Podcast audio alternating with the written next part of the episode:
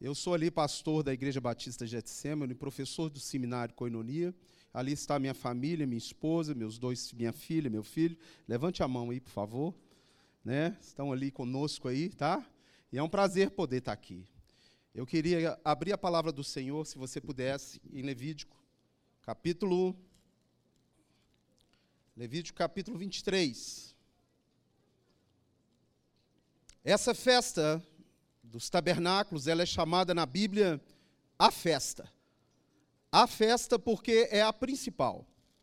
Se eu fosse dizer qual é a principal festa bíblica, a festa de tabernáculos, ela é chamada festa ao eterno. Eu gostaria que você abrisse comigo Levítico 23, verso 34. Está escrito assim: fala aos filhos de Israel, dizendo: aos 15 dias desse mês sétimo será a festa dos tabernáculos ao Senhor por sete dias. Ao primeiro dia haverá santa convocação, nenhuma obra servil fareis. Sete dias ofereceis ofertas queimadas ao Senhor. Ao dia oitavo tereis santa convocação e oferecereis ofertas queimadas ao Senhor. É reunião solene, nenhuma obra servil farei. São estas as festas fixas do Senhor que proclamareis para santa convocações, para oferecer ao Senhor oferta queimada, holocausto e oferta de manjares, sacrifícios e libações, cada qual em seu dia próprio, além dos sábados do Senhor e das vossas dádivas e de todos os vossos votos e de todas as vossas ofertas voluntárias que darei ao Senhor.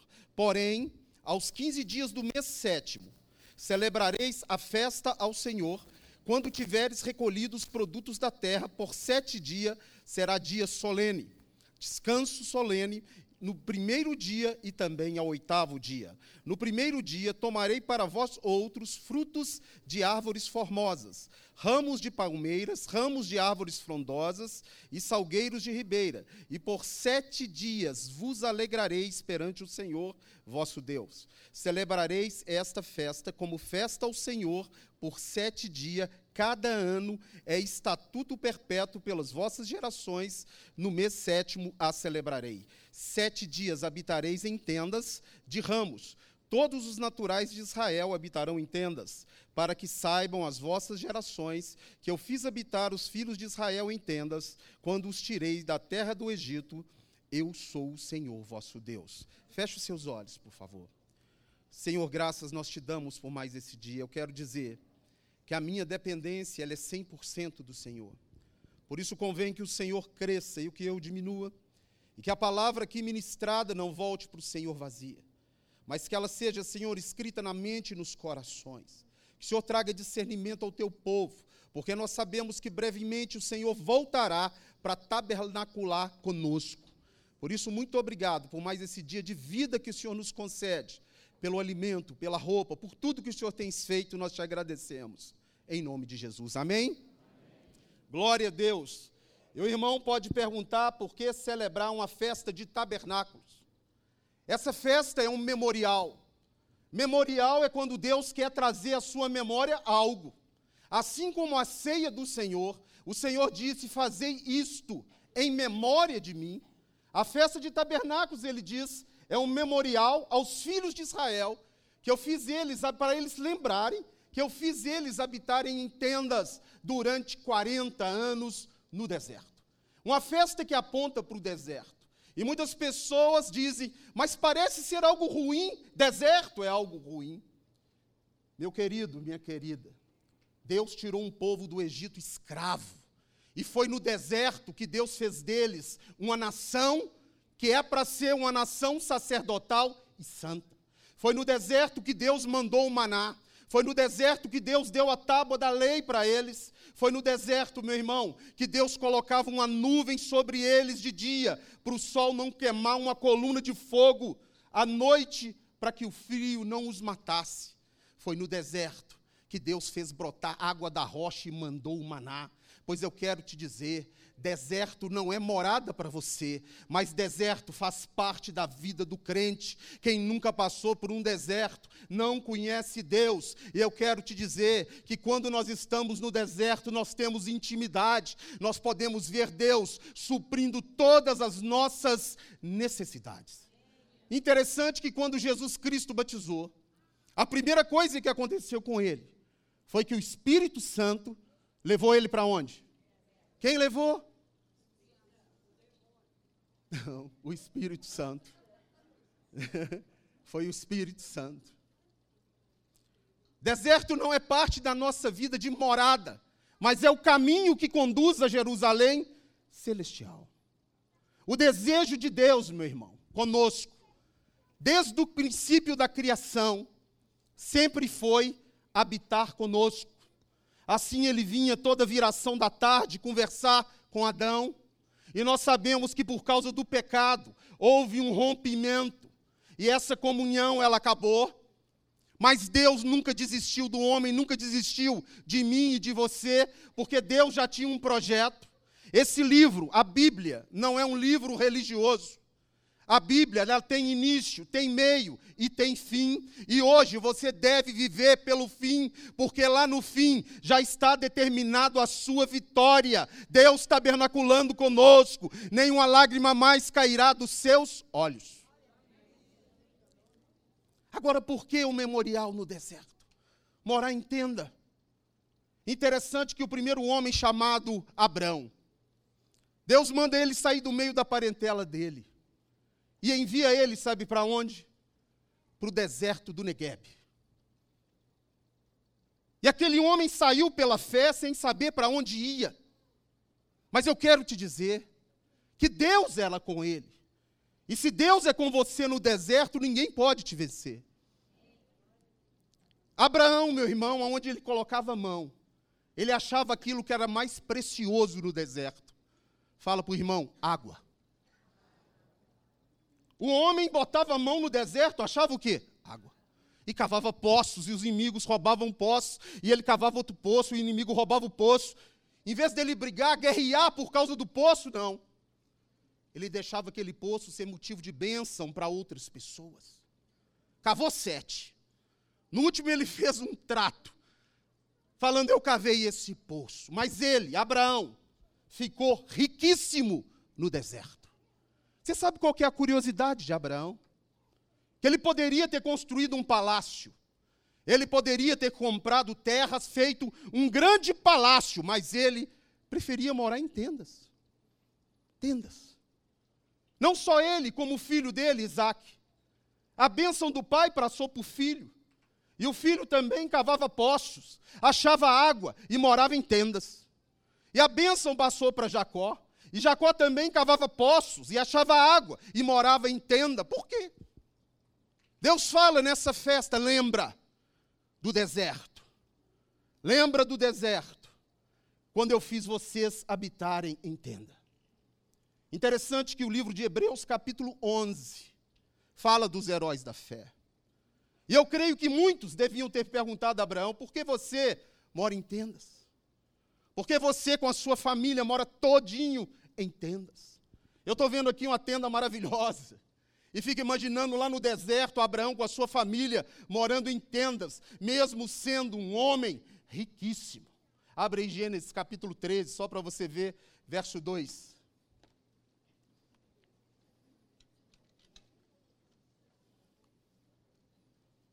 A palavra tenda, sucar, tem a sua, é, o seu plural como sucote. O nome dessa festa é festa de sucote, festa da colheita, festa das águas, festa de tabernáculos. Aqui diz que Abraão, Gênesis 13, verso 2: Era Abraão, fala com o irmão, muito rico. Não está falando simplesmente rico, muito. Interessante você ver um homem muito rico, imagina o Silvio Santos, morando numa tenda, numa praça lá em São Paulo. E eles perguntaram, Silvio Santos, por que, que você mora nessa tenda? Pois se ele fosse Abraão, vamos ver o que, que ele iria responder. Abre comigo Hebreus 11, vamos ver a resposta de Abraão.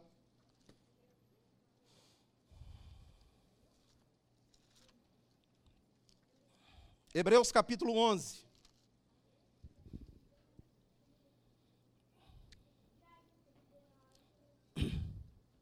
Hebreus capítulo 11, verso 9. Pela fé, peregrinou na terra da promessa, como terra alheia, habitando em tendas com Isaac e Jacó, herdeiros com ele da mesma promessa, porque aguardava a cidade que tem fundamentos, da qual Deus é o arquiteto e o edificador. Vamos lá para o verso 13. Todos esses morreram na fé, sem ter obtido as promessas, vendo-as, porém, de longe, saudando-as e confessando que eram estrangeiros e peregrinos sobre a terra. Quando Deus diz, vai para uma tenda sete dias, é para você lembrar que essa terra não é a sua morada, você é cidadão do céu, você é príncipe e sacerdote dele. Abraão andava, e quando perguntava, ele falava: Eu aguardo uma cidade celestial. Quantos aqui creem na volta de Jesus, meu irmão? Quantos aqui aguardam a Jerusalém celestial? Mas para morar na Jerusalém celestial, você tem que entender hoje o que é morar em tenda. Pastor, hoje eu moro numa casa. Mas eu quero te dizer que essa casa não é sua, essa roupa que você está usando não é sua, seus filhos não são seus, nada do que você tem aqui é seu, é um empréstimo. Você está aqui de passagem.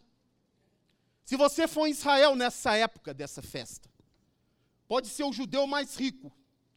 Ele vai fazer uma tapera, uma tenda simples, com o teto vazado para que possa ver o céu. E todo dia ele pega os seus filhos e leva lá para debaixo. E os filhos perguntam, pai, por que, que nós estamos fazendo aqui debaixo dessa tapera, se nós temos uma casa tão gloriosa? E por que esse telhado vazado para ver o céu? E o pai fala: Filho, Deus mandou a gente fazer isso, para lembrar que nós somos peregrinos, aqui estamos de passagem. Aprende, filho, que toda boa dádiva vem de Deus, vem dele, do Pai das luzes. Então nós estamos aqui para lembrar que isso aqui não é a nossa morada, é simplesmente uma passagem. Olha agora para o céu, vê o céu todo vazado. Isso mostra que alguém criou o sol, a lua, as estrelas. Existe algo muito maior, existe o Pai das luzes, no qual não há mudança de e nem variação. Você imagina isso, meu irmão, todo ano. As festas bíblicas têm um cunho de ensino para os filhos. Você imagina todo ano você levando seus filhos para a tenda. E eles despojando desse mundo. Hoje nós lutamos contra três inimigos. E o seu pior inimigo está aqui dentro hoje. Pastor, é o diabo? Não, o diabo está ao seu derredor. O pior inimigo seu é você, fala misericórdia. O único que milita contra o Espírito de Deus é você, é a sua carne, o seu desejo carnal.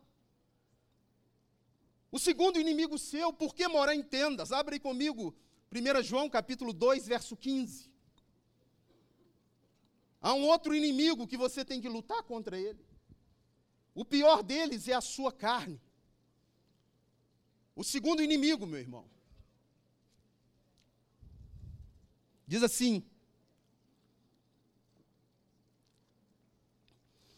Não ameis o mundo, nem as coisas que há no mundo. Se alguém amar o mundo, o amor do Pai não está nele. Sucote te leva a despojar do mundo, a largar as coisas do mundo. O povo de Israel, 40 anos, nunca faltou comida, roupa, segurança. Deus colocava uma nuvem em cima deles e quando aquela nuvem levantava, eles levantavam. Quando ela parava, eles paravam. Você sabe o que significa para nós, meu irmão? Deus, ele não habita em nenhum santuário feitos por mãos humanas. Abre aí Atos capítulo 17, verso 24.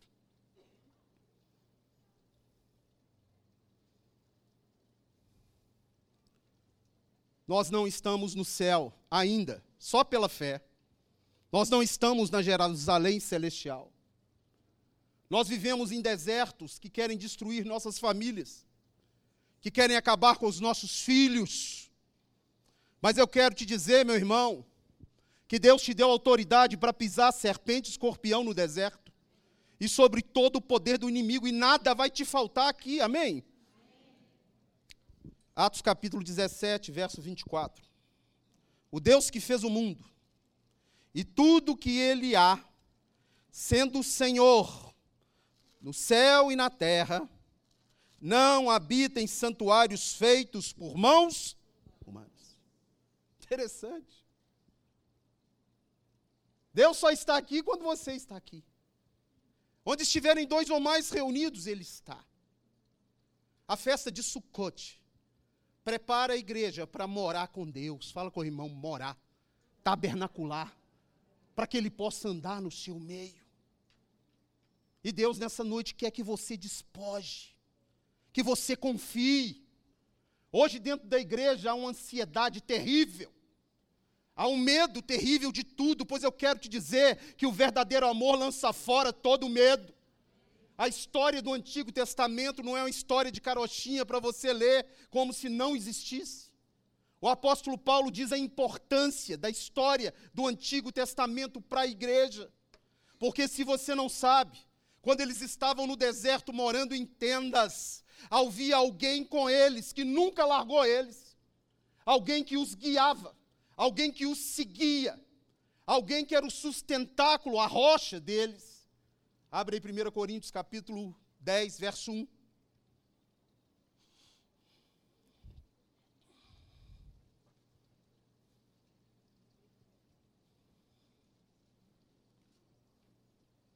Meus irmãos, não quero que ignoreis que os nossos pais, todos eles, estiveram no deserto e foram batizados, passaram pelo Mar Vermelho, sendo batizados na nuvem e no mar com respeito a Moisés. Todos eles comeram de um só manjar espiritual e beberam de uma pedra espiritual que os seguia. Fala para o irmão, a pedra era Cristo a palavra pedra, rocha, no hebraico significa cabeça. Eles tinham cabeça guiando eles. Eu quero te dizer, meu irmão, que a igreja também tem um cabeça. É Cristo que te guia. É Ele que é o seu sustentáculo. É Ele que você tem que descansar. A sua confiança não está nas suas posses, nem no governo, nem nas coisas desse mundo, a sua confiança tem que estar 100% em Jesus de Nazaré. O povo de Israel foi treinado para aprender isso. Você sabe que o deserto na vida do crente, quem faz é o crente, não é Deus. O deserto pode ser de um ano, dois até 40. 40 anos para aprender a ser uma nação sacerdotal e santa, para levar o evangelho, levar a Torá a todas as nações. Deus preparou, treinou um povo, ensinou para eles: despojai-vos de toda ostentação, vaidade e coisas desse mundo. Todo ano, tenda. Larga tudo, tenda. Olha para cima. Nu eu vim e nu eu vou voltar. O verdadeiro tesouro de Deus é a salvação tua e da tua casa é a salvação dos teus vizinhos, é o bairro do Belvedere prostrado diante dele, esse é o verdadeiro tesouro. E é esse que você tem que amontoar. Quando você entra na sucar, é para lembrar que o seu tesouro não está aqui, mas o seu tesouro está sendo ajuntado com ele, onde traça nem ferrugem corrói, onde os homens, ladrões não escavam nem roubam. Festa de tabernáculo. Interessante que no livro de Neemias, o povo de Israel ficou, desde a época de Josué até Neemias, sem celebrar a festa. E eles celebraram a festa e houve um grande júbilo. A igreja precisa aprender a celebrar as festas, porque elas são memoriais, elas apontam para algo que ainda vai acontecer com você. Amém? Você sabe que Jesus cumpriu já das sete festas, vão ver quantas. Ele é o Cordeiro de Deus que tira os pecados do mundo. Fala, Páscoa já foi cumprida. Ele é o pão sem fermento, pães asmos já foi cumprido. Ele é a primícia dos que dormem. Primícia já foi cumprida. Pentecostes, o derramar do Espírito já foi cumprido. Mas falta três. Falta trombetas. Trombetas aconteceu no dia 21 de setembro, no calendário judaico, caiu no dia 21. Dez dias depois, sexta-feira agora, teve o Yom Kippur. Trombetas ele não cumpriu. Yom Kippur ainda não. E falta também, fala, tabernáculos. Porque essa festa vai se cumprir na volta dele, da glória a Deus, no mesmo meio. Nós temos que entender que essas festas são memoriais, que elas trazem à nossa memória as promessas de Deus contidas nesse livro para nós agora só vai morar com Deus. Quem aprender a viver, entenda, entender que isso aqui, tudo desse mundo vai passar, mas aquele que faz a vontade dele, fala, permanece eternamente. Eu mandei ler lá que Deus não habita em santuários feitos por mãos humanas e não habita. Hoje ele habita em três santuários. Três? É. O mais importante tabernáculo dele. Fala para o irmão, é você. 1 Coríntios 3,16. 1 Coríntios 3,16, não sabeis vós que sois santuário do Espírito Santo de Deus que habita em vós? O segundo santuário de Deus, o mundo está tentando destruir com força, é a sua família. Salmo 127, 1: Se o Senhor não edificar a sua casa, em vão trabalham os que edificam. Se o Senhor não guardar a cidade, em vão vigia a sentinela, inútil vos será acordar de madrugada, dormir tarde, pois aos seus amados, fala para o irmão, ele dá enquanto dorme. o terceiro tabernáculo de Deus se faz presente aqui, que é a igreja constituída de famílias, e ele habita aqui nesse momento e caminha no nosso meio, da glória a Deus. Fala, pastor, se Deus já caminha aqui, por quê? Ele caminha através do Espírito. Mas haverá um dia que ele vai caminhar como ele é. Amém? Eu acho interessante porque você deve ler Apocalipse. Apocalipse tem a sua vitória e a minha no final. Apocalipse 22. Uma coisa que o ser humano nunca pôde ver é o rosto do Pai. Qualquer um que visse o Pai morre. E para Deus resolver esse problema, ele mandou a imagem dele, porque Deus é invisível. Abre comigo Colossenses 1,15.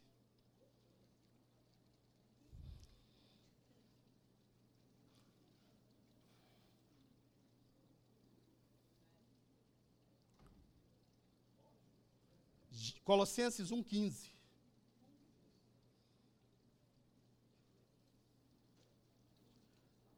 A fé vem pelo ouvir e ouvir a palavra de Deus, amém? Ele é a imagem do Deus invisível. Quem é a imagem do Deus invisível? Fala Jesus. E o Pai? Na glória tem dois tronos. Jesus está sentado à direita do Pai. Abre em Marcos 16.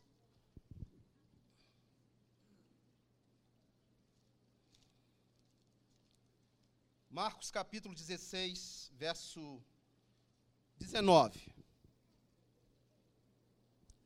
De fato, o Senhor Jesus, depois de lhe ter falado, foi recebido no céu e assentou-se à destra de Deus. Lá em Apocalipse 22, na restauração de todas as coisas. Vamos ver lá, abre comigo Apocalipse 22. Verso 2. Aliás, verso 3. Nunca mais haverá qualquer maldição. Nela estará o trono de Deus, fala, e do Cordeiro.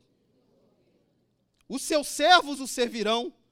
Fala para o irmão, agora você vai poder contemplar a sua face, da glória a Deus, ó. Contemplarão a sua face. Num tabernáculo novo. Você fala, pastor, e o Espírito Santo? Cadê o trono do Espírito? Dá uma olhada para o irmão, fala: Você é o trono do Espírito. o projeto, a concretização de Deus com você chama-se tabernáculo. Fala, tabernáculo. Em Êxodo 25, 8, ele fala: construa um tabernáculo para que eu possa habitar no vosso meio. Interessante que a nossa tradução portuguesa diz habitar no meio. Mas no hebraico, sabe o que está escrito? Para que eu possa habitar dentro de vós. Ó! Oh, desde lá do deserto, o desejo de Deus é habitar dentro de vós. Interessante isso. Quando você volta para a língua original, para a raiz da nossa fé, nós voltamos a ter o entendimento que toda aquela sombra das coisas passadas se refletem hoje aqui, com Deus tabernaculando no nosso meio, dentro de nós e na nossa família. Tabernáculos, meu irmão, é uma coisa muito importante. Essa não é uma festa, ela é a festa. Fala, a festa. Uma festa também que marca lá em Israel algo muito interessante que eu quero compartilhar com os irmãos. Você fala, pastor, as festas bíblicas não estão no Novo Testamento. Quem te falou? Jesus celebrou tabernáculos, os discípulos celebraram Pentecostes. Jesus celebrou uma festa que nem está na Bíblia, chamada dedicação. João 10, 22. Ele passeava pelo pórtico de Salomão, uma festa dos judeus, e ele estava lá. Mas na festa de tabernáculos, Jesus vai ensinar algo precioso. Eu creio que é um grande ensino para nós hoje, como igreja do Senhor, o que ele vai ensinar. O maior rabino, o maior mestre, o maior de todos, chama-se Jesus. Amém? Ele é o nosso alvo, ele é o nosso Senhor, ele é o nosso Salvador, ele é o nosso Deus. Ele é tudo na nossa vida. E lá em João 7, depois do exílio da Babilônia, além das tendas que Deus mandou morar, eles trouxeram uma tradição. Uma tradição, porque essa festa é chamada também festa das águas. E havia na época de Jesus o templo, o santuário. E nessa época, no primeiro dia da festa, a festa são de oito dias. No primeiro dia, santa convocação, e no oitavo, santa convocação. Mas ele, nesse dia, ele estava subindo para a festa. Abre comigo João, capítulo 7, verso 1. Só que ele não subiu, aparentemente, logo de cara, ele subiu em oculto primeiro.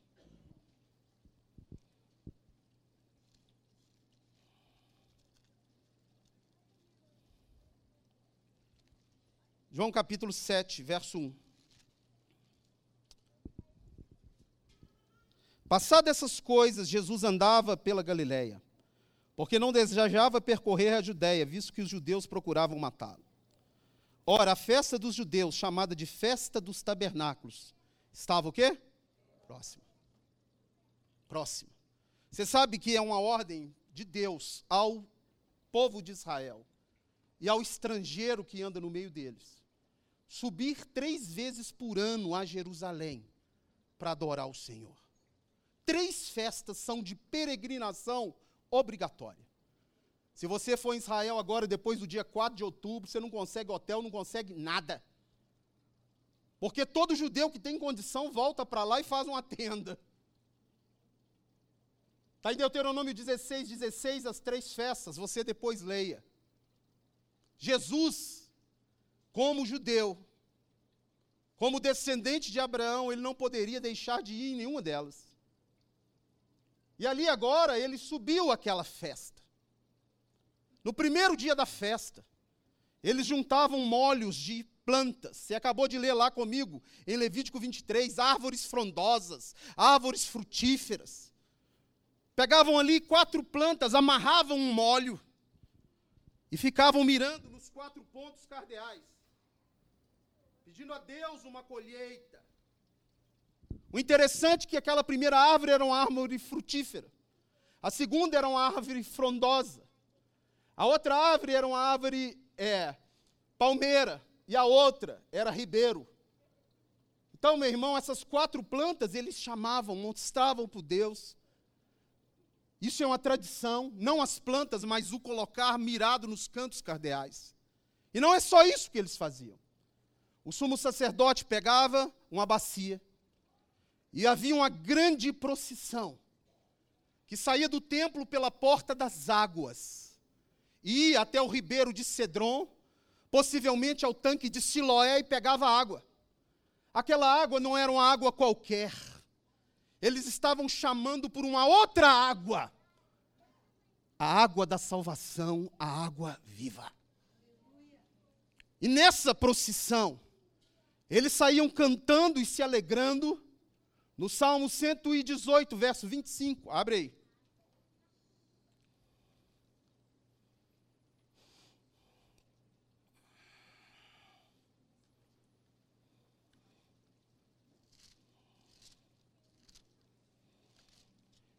Festa de tabernáculos também é chamada festa das águas.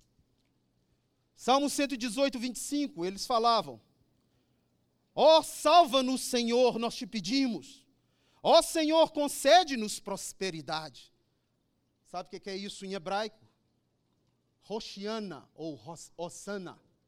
Osana. Osana. Quem já viu essa palavra? O que eles falavam era isso. Roshiana Oxiana, salva-nos agora. Salva-nos agora, levando aquela alga, salva-nos agora. Aquela festa roxiana, salva-nos agora, salva-nos agora. E o sacerdote chegava lá, dava uma volta no altar, despejando aquela água. E ele começava a citar Isaías 52, 7. Quão grandes são os pés daqueles que anunciam as boas novas. Quão grandes são os pés, quão grandes são os pés. De repente, meu irmão, Jesus Cristo levanta. E ele fala algo poderoso. Abre comigo João 7,37. Senhor, nos dê da água da vida. Salva-nos agora. Quão grandes são os pés daqueles que anunciam boas novas. Jesus levanta e diz: eu imagino sumo sacerdote falando isso, e ele levantando e falando: Quem tem sede, vem a mim e beba. Como diz as Escrituras, do seu interior fluirão rios de água viva. Quem tem sede, vem a mim, beba porque todo aquele que crer em mim, todo aquele que crer, como diz as Escrituras, do seu interior fluirão rios de água viva. Eu sou a água viva, eu sou a fonte da sua salvação. Eu fico imaginando, imagino a cara daquelas pessoas. Quem pode falar isso é só um. A festa de tabernáculos aponta, fala para o Messias para o ungido, para aquele prometido. Naquele momento que ele levanta, ele fala: Eu sou esse que tem o poder de derramar água naquilo que está morto, e esse morto vai viver. Eu sou aquele que te dou uma água, que restaura casamento, que restaura sonho, que cura qualquer enfermidade. Eu sou aquele que te dou uma água, que se já tiver morto há muitos anos, aonde essa água cair vai gerar vida. Os judeus, quando nós não entendemos Israel, você não entende o que ele está fazendo. Você não entende todo esse trajeto, toda essa história. Essa história, meu irmão, foi para dizer que aquela fonte de água viva de dois mil anos atrás, ela está aberta aqui hoje, com Ele tabernaculando no nosso meio. Eu não conheço o seu interior, mas eu sei que Deus quer tabernacular dentro de você, na sua família, com você. Todo aquele que tem sede, vem a mim e beba. Os judeus estavam ali, Osana, Osana, Osana. E ele falou como diz as Escrituras. Você sabe onde está na Escritura que diz isso? Abre comigo Isaías 12, vamos ver o que a Escritura diz.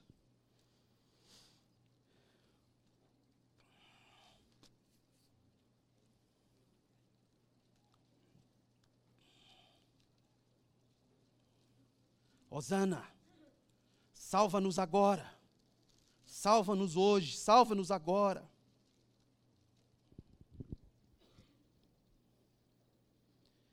Isaías 12, 2 diz assim: Eis que Deus é a minha salvação. Confiarei e não temerei, porque o Senhor Deus é a minha força, o meu cântico, ele se tornou minha salvação.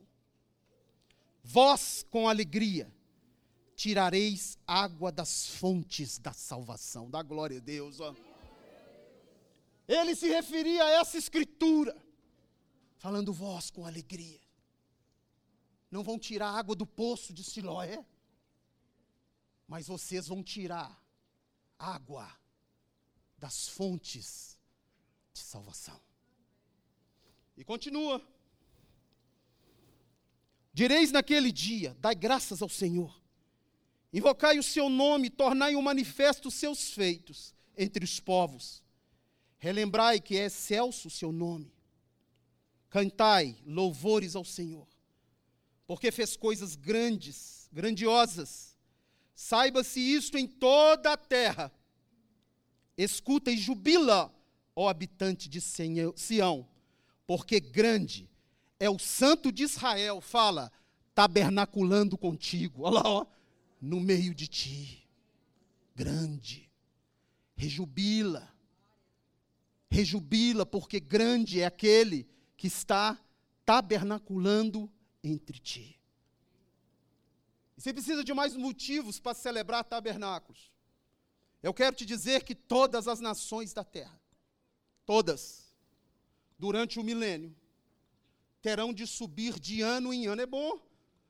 As nações deviam aprender tabernáculos, porque elas terão que subir de ano em ano para adorar o rei o Senhor dos Exércitos. Abre aí Zacarias capítulo 14, verso 16.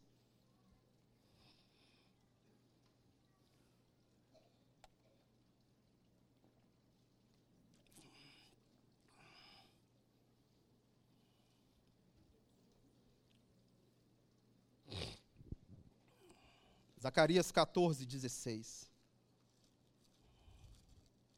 Diz assim: todos os que restarem, de todas as nações que vieram contra Jerusalém, subirão de ano, de ano em ano, para adorar o Rei, o Senhor dos Exércitos, e para celebrar a festa de tabernáculos. Dá glória a Deus, ó. Eu falei que falta três festas para cumprir. Uma delas é o toque da trombeta. Levítico 23, 24. E só tem isso passa a trombeta. E para que alguém vai passar uma trombeta? Para que, que alguém quer buzinar? Fala, para chamar a sua atenção. Amém? Alguém toca uma buzina, uma trombeta, para chamar o quê? Um alerta. E trombetas é para alertar a igreja que ele brevemente vai voltar. Da glória a Deus. Depois de trombetas, você tem dez dias para arrepender. E no décimo dia, é o Yom Kippur, ou dia da expiação. Meu irmão, eu creio que nós já estamos próximos, os sinais que estão sendo dados. É época de nós entrarmos no Yom Kippur, de analisarmos a nós mesmos. Porque o Deus que está aqui, ele não é o, veio como juiz. Ele está aqui como cordeiro, como seu salvador e Senhor. Ele tira os pecados, ele perdoa a sua iniquidade. Para que você possa morar em tabernáculos com ele. Você tem que ter passado pela Páscoa, entregado a sua vida para ele. Sido liberto do Egito pelo poder do Cordeiro de Deus que tira os pecados do mundo. Para você morar em tabernáculos com ele, você precisa passar pelos pães asmos uma luta constante da sua carne, desse fermento, para ser lançado fora. Para você morar em tabernáculos com Ele. Você vai ter que dar fruto. Porque se você não der fruto, Ele te corta fora. E Pentecostes é a festa dos primeiros frutos. Você tem que passar por Pentecostes.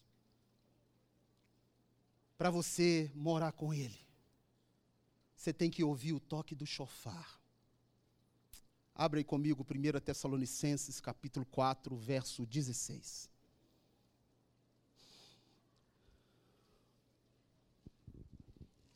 Ele vem buscar a sua igreja.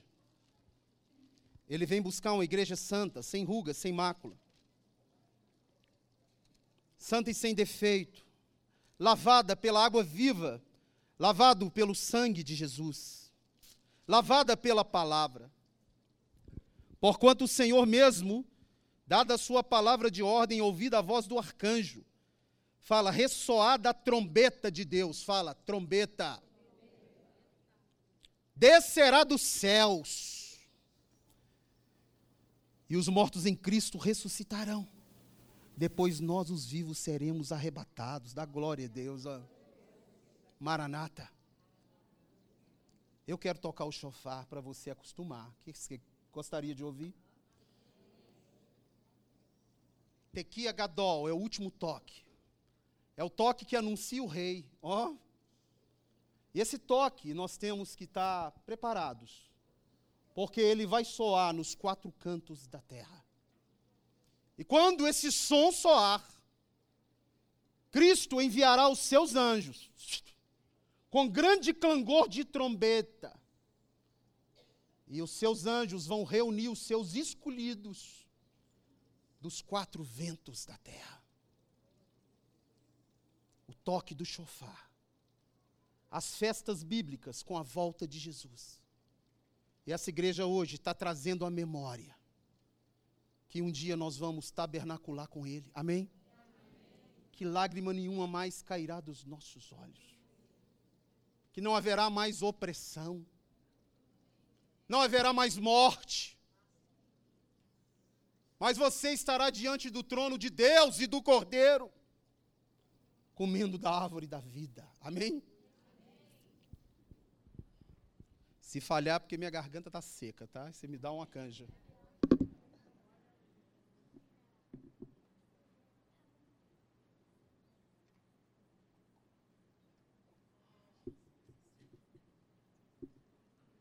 Não tem misticismo nenhum nisso, tá? Tem gente que acha que é algo místico, que vai. É para você aprender. Amém? É para você só preparar os seus ouvidos. Amém?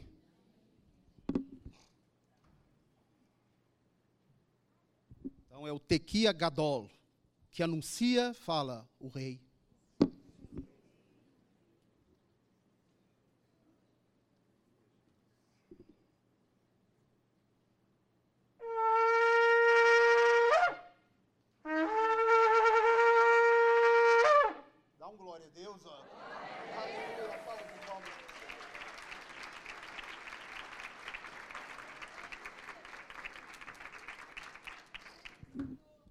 Eu já estou quase encerrando.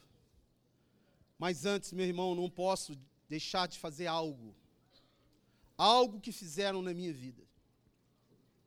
Um dia, sentado na casa da minha mãe, alguém me ofereceu da fonte da água da vida. Há uma semana atrás eu tinha saído de um assalto, eu tinha rede de padarias, um cara colocou um revólver na minha cabeça e armou. E graças a Deus não atirou, senão não estava aqui, né? Senão você está vendo uma alma penada. Mas aquilo serviu de alerta para lembrar que aquele dia podia ser o meu último dia. Como se não bastasse, antes disso, eu entrei de frente com um caminhão. Na contramão. Não sei se você viu que eu sou meio manco. Na fé, não, tá? Só na perna. e olha que eu tenho motocicleta ainda, para você ver como é que eu sou um cara de fé, né? Mas um cara bêbado na contramão me pegou de frente, eu fiz 35 cirurgias, demorei 11 anos para ficar bom. E mesmo assim não entreguei minha vida para Jesus, tendo na minha casa um irmão missionário, uma mãe crente. Depois veio a padaria com revólver. E dessa vez foi um basta para mim. Eu, quando aquele pastor fez um apelo, eu não esperei nem ele terminar. Eu falei, eu quero esse Jesus na minha vida, eu quero dessa água viva. Meu irmão, Não sei como você entrou aqui nessa manhã, mas eu sei como é que você pode sair daqui. Deus não te fez para carregar fardo pesado. A Bíblia diz que o fardo dele é leve e suave. Ele diz: Vinde a mim os que estáis cansados e sobrecarregados, eu vos aliviarei. Interessante que todos que iam até ele, de modo nenhum, nenhum, ele lançava fora. Hoje, está aberto aqui nesse lugar a fonte da água da vida. Mas o dia que o chofar tocar, acabou. Quem bebeu, bebeu. Quem não bebeu. Pastor, às vezes vai demorar muito tempo. Eu também pensava assim. Estou novo, vou aproveitar minha vida. O cara fez o praft. O chofar pode tocar para mim hoje, basta eu morrer, vai tocar. Mas se tocar para mim hoje, eu não vou morrer, eu vou passar. Dá glória a Deus, ó. Sabe por quê? Não é porque eu sou pastor, não. É porque eu bebi dessa água, eu entreguei a minha vida para Ele, entendo que ali naquela cruz, toda a minha dívida foi paga. Hoje, no meio evangélico, eu vejo muitas pessoas evangélicas que têm que entregar a vida para Jesus. Você acredita nisso? Muitas pessoas têm Ele como Salvador, e eu, quando era do mundo, também tinha.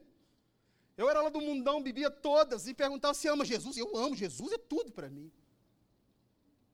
Interessante que aquela palavra, quem crer em mim, e crer no hebraico não é simplesmente acreditar. Crer vem da palavra relativa à fé. Fé é emunar. Emunar fala é andar junto, aquele que anda junto, anda agarrado. Emunar, aquele que obedece. Emunar, aquele que quer Jesus. Não só como Salvador, mas também como Senhor. O Jesus que está aqui nessa manhã, que sempre esteve aqui e hoje está mais por causa da festa. Estou falando mais no sentido de estar celebrando com você. Todos os cultos ele está aqui, mas hoje é um dia especial. Hoje ele se faz mais presente para tabernacular com você. Esse Jesus, meu irmão, ele não mudou. Ele é o mesmo ontem, hoje e eternamente. Ele continua libertando. Ele continua salvando. Ele continua curando. Ele ressuscitou e vai voltar. Eu quero fazer uma oração antes de passar para o pastor Neif desde já agradecendo a oportunidade de falar do amor desse Deus. Eu quero fazer essa oração para você que quer beber dessa água. Para você que se sente sobrecarregado. Se você está aqui nessa manhã, eu quero te dizer que com Jesus tudo tem jeito. Tudo. Casamento tem jeito, tudo tem jeito. Mas para isso você tem que beber da fonte. Para isso você tem que ter um emuná, não só crer, como estar junto. Quando você está aqui na igreja, meu irmão, você está congregando, você está em comunhão com os irmãos, você está junto. Eu falo que lugar de crente é na igreja, amém? Você vai para o mundo para ser luz no mundo, mas na igreja é um momento de comunhão. E se você hoje precisa dessa água da vida, ela está à sua disposição aqui agora. O que, é que eu tenho que fazer, pastor? Dá um passo de fé. E fé, meu irmão, é a certeza daquilo que você espera, estar convicto de algo que você não vê. É que quando você, eu vou pedir você para levantar a sua mão. É quando você levantar a sua mão, creia que algo maravilhoso vai acontecer na sua vida, amém?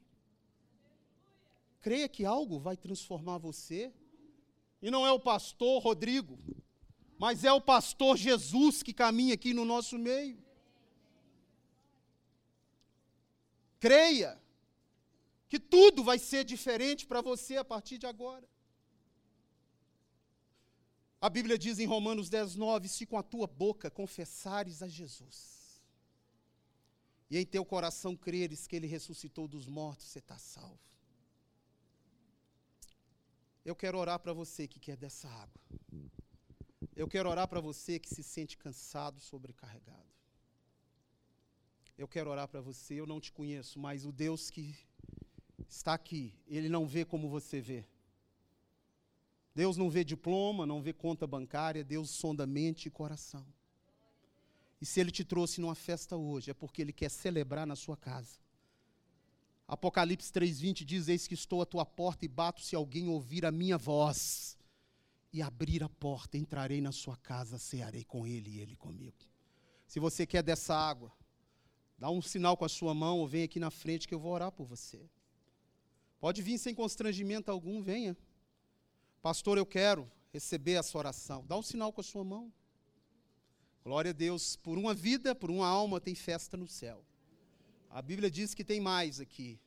Pessoas que precisam dessa oração. Glória a Deus. Glória a Deus, meu irmão. Vem aqui que eu quero orar por você, sem constrangimento. Pode vir aqui. Louvado seja o nome do Senhor. Ainda tem mais pessoas. Deus quer celebrar com você festa.